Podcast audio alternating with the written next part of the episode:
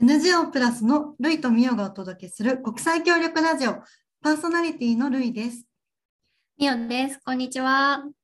このチャンネルは国際協力をお仕事にしている私たちが気になる出来事や世界を良くするにはどうしたらいいの？ということをゆるく語り皆さんと一緒に考えるラジオです。はい。とうとうクラファンを始めました。はい、始まりましたね。ね、今日実はクラウドファンディングを始めたのでその話を今日はできたらいいかなと思います。うんどんな活動かよかったらミオから紹介してもらえたらいいかなって思います。はい。今回のクラウドファンディングは、ケニアの貧困家庭の子どもたちを学校へ、ママたちが養鶏で自立を目指すというプロジェクト名で、今日から8月の30日までの41日間でスタートをしました。で授業の内容としては、ケニアのホマベイ郡というケニア西部の地域があるんですけども、そこでシングルマザーを中心とした取り残されたご家庭やその子どもたちが前向きに生きられるように、2つの事業の柱でプロジェクトを行っていきます。で2つの事業というのは1つがタイトルにもある養鶏ビジネス鶏を育てて卵やお肉を販売することで経済的に取り残されてしまっているご家庭が生計向上していけるで子どもたちの教育費に充てることができるという事業ですね。でもう一つが、聞き慣れない言葉かもしれないんだけども、ライフプランニングという支援事業です。で、ライフプランニングって何かというと、前向きに人生を計画することができる、そんな力やスキルを身につけるための支援っていうふうにしています。で具体的にはカウンセラーを現地で育成してカウンセラーが保護者と子どもそれぞれに伴走支援をしながら例えば保護者に対しては子どもとより良いコミュニケーションをして子どもがあのモチベーションを持って勉強を続けることができたり子どもの成長発達を促すためのあのコミュニケーションを学んだり貯蓄について学んだりっていったような支援を届けていきます。うんうんで子どもに対しては将来の進学どういうふうにしたいかとかあのどんな夢や目標が将来あってそのために今何をしたらいいかっていうのをカウンセラーと一緒に計画を立てていくそんな活動内容を予定しています。うん、いやこれから41日間ねうまくクラウドファンディング集まるといいよね。ねそうだね、そうだね。150万円なので、なかなかすごい大きな金額だなと思うけど、うん、うん、ね、ケニアの子どもたちのために頑張りましょう。ね、頑張りましょう。もう不安だけど。うん、うん、ね、でも良い報告がね、現地にもできるように頑張りたいね。うんうんうん。なんかプラスでは、ケニアで養鶏するのはプロ 2, 2個目のプロプロジェクトっていうか2回目？だと思うんだけど、うん、あとウガンダでもね養鶏のプロジェクトやってて、うんうん、もうそれは完全に自立してしまって自分たちだけで養鶏を続けてくれてる状態かなと思うんだけど結構国際協力のプロジェクトはなんか養鶏のプロジェクト結構あるのかなっていう感じはするよね。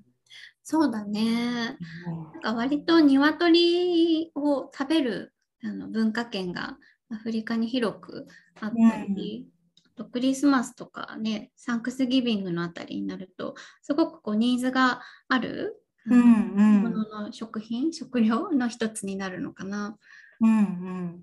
確かに。なんか豚とかだとムスリムの人は食べないしね。だからなんか育てたりとか食べたりする過程も結構限られるからっていうのもあるし牛は高いもんね。実際にさ牛を育てて経向上していこうと思うと1頭あたりの値段がやっぱり鶏とは比べ物にならないっていうか。そうだね。広さもね必要だしね。うんうん。そうだよね。多分販売価格で見るとなんかウガンダとケニアの事業地のこう格帯ではあるんだけど鶏肉結構高いんだよね。うんなんかさちょっと特別な時とかお祝いとかなんかすごく大切な人へのプレゼントみたいなものとかで鶏を使うイメージだよね、うん、日本だとさ牛肉がちょっと特別みたいな牛肉のステーキが特別って感じすると思うんだけど、うんうん、ケニアウガンダは特別なのは鶏肉っていうそうだね。うんうんうん、確かにクリスマスとかね結婚式とか誰かのお誕生日会とか結構丸ごと鳥が出てきたりすることも多いよね。うん、あとさやっぱ卵を産むのがいいよね。うん肉はさ売っちゃうから自分たちではめったに食べないっていうのを考えた時にその育てながらちょっとひび入っちゃった卵とかさ結構育ててると出てくるじゃん。うん、でそういうのは自分たちで食べてタンパク源になって自分たちの栄養改善にもつながっていくっていうのはすごいいいなって思いますね。うん、うん、そうだね。確かに結構ね、タンパク源が足りないっていうのはね、事業地での調査でも出てきてて、特にね、育ち盛りの子どもがタンパク質やカルシウムが足りないってなると、ね、結構これからの成長発達が心配になっちゃうからこそ、うん、卵のポテンシャルは結構高いよね。うんうんうん、だね。必ずね、ひび入ったりとか、売れないやつがちょうど出てくるからね、それもちょうどいいよね。うんそうだね。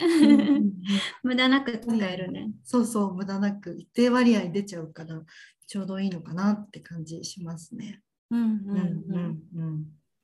なんかライフプランニングは、ミオがささっき説明してくれる時になんか聞き慣れない言葉かもしれないって言ってて、うん、確かになんかプラスではライフプランニングってすごい使ってるからさ麻痺しちゃってるっていうか みんなが使ってる言葉って感じに今なっちゃってるけど一般的にはあんまり聞かないよね、きっと。キャリアプランニングとか、キャリア教育とか、うんうん、日本でも割と聞くのかなって思うけど、なんかそれとはちょっと違うんだよね、やっぱり。そうだね、まあ、キャリアプランニングだと、まあ、進学がメインというか、うんうん、どこの学校に進んで、まあ、将来どういう職業にあの進んでっていうところがフォーカスされることが多いんだけれども、うん、ライフプランニングだと、まあ、キャリアも人生の一つとして考えつつ、まあ、例えばこう将来の家族計画だったりとか、うんうん、あとはま職業だけじゃなくてあのどんなこう大人になりたいか、うん。うん、どういうふうに生きていきたいかとかどうありたいかみたいなちょっと大きなところも見据えつつ、うん、なんか人生全体をこう前向きに捉えられるように後押ししていくっていう、うん、そんなニュアンスが大きいかな。うんうんうん、うん、確かに。なんか子どもたちがこういうそういうカウンセリングからなんか生きる力とかなんだろう生きるちょっとしたこうノウハウじゃないけど、うん、うん、まあ、保護者の人もねそういうのも含めてなんか知ってってもらえたらいいのかなって思うよね。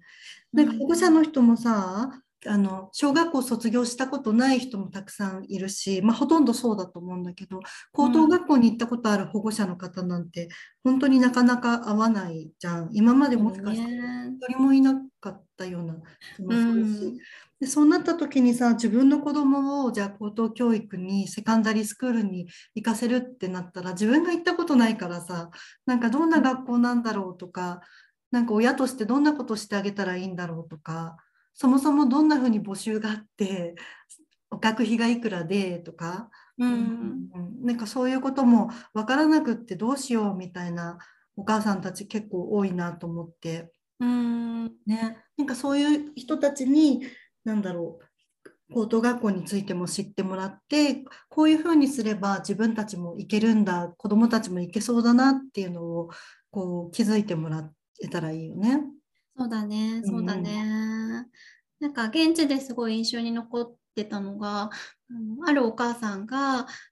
自分のその子供が学校で勉強を一生懸命頑張ってるの知ってたんだけれども小学校の最終学年になっって何度も留年させてしまってたっていうふうに教えてくれて。うんあったよね。ね。でなんでかっていう理由があのなんかその後の中等教育に進むには自分が何をしたらいいかとかどういう情報を集めたらいいかとかなんか進学ってそもそもどうしたらできるのかが分かんなかった？不安だったから何度も留年させてしまってたって話を聞いて、うん、すごく衝撃だったね。うんうんうん、なんかそういう人たちがねなんだろう子どものキャリアとかっていうことだけじゃなくってこうライフプランみたいな形で将来を子どもと一緒に考えてでかつ養鶏からちゃんと教育費が捻出できるように自分で稼げるようになったらすごいいいなって思うよね。うんうん、そうだねそうだね。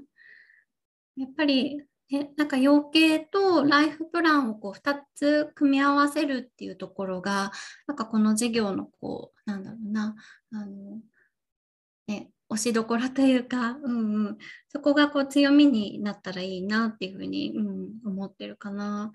ぱり収入をこうしっかり得てで生活の基盤を支えていくっていうところとあとはそのソフトスキルで親子の関係性を、まあ、より良いものにあのするお手伝いをさせてもらったり子どもと保護者の皆さんがこう将来のあの前向きな計画を一緒に立てていくっていう、まあ、そこのセットが多分こう中長期的に考えた時になんかいいあのものをもたらすんじゃないかなっていうふうに思うかな。うんうんうんうん。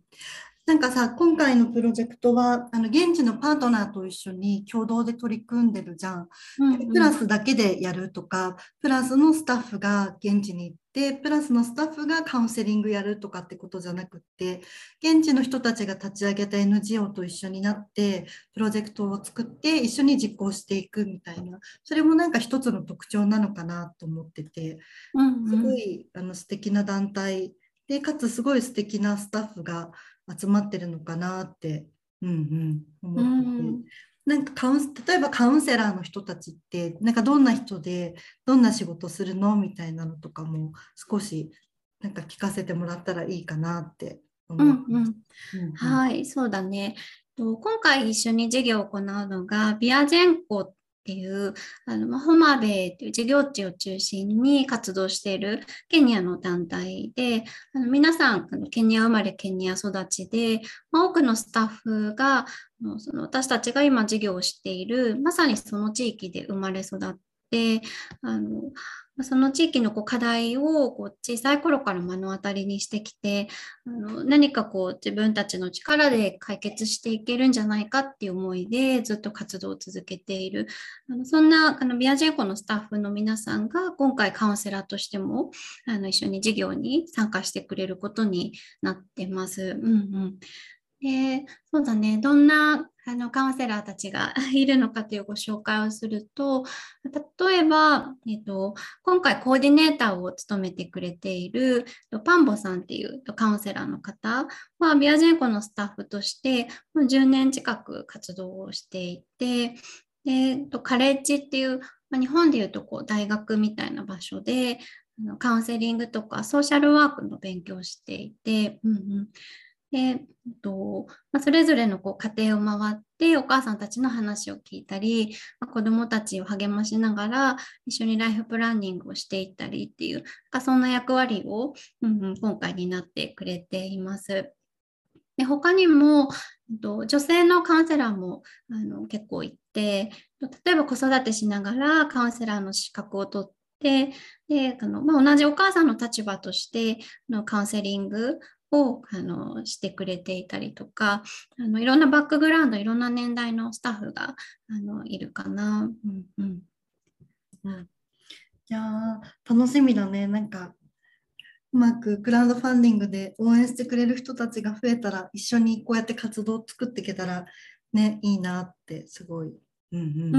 ん、思いますね。そうですね。やっぱりケニアのタッフの皆さんも日本からのこう応援があのあるっていうところがすごく大きな励みになってるみたいなので、なんか一緒にこうみんなでプロジェクトを作っていくんだっていう気持ちでやっていけたらいいよね。うんうん、いや8月30日まで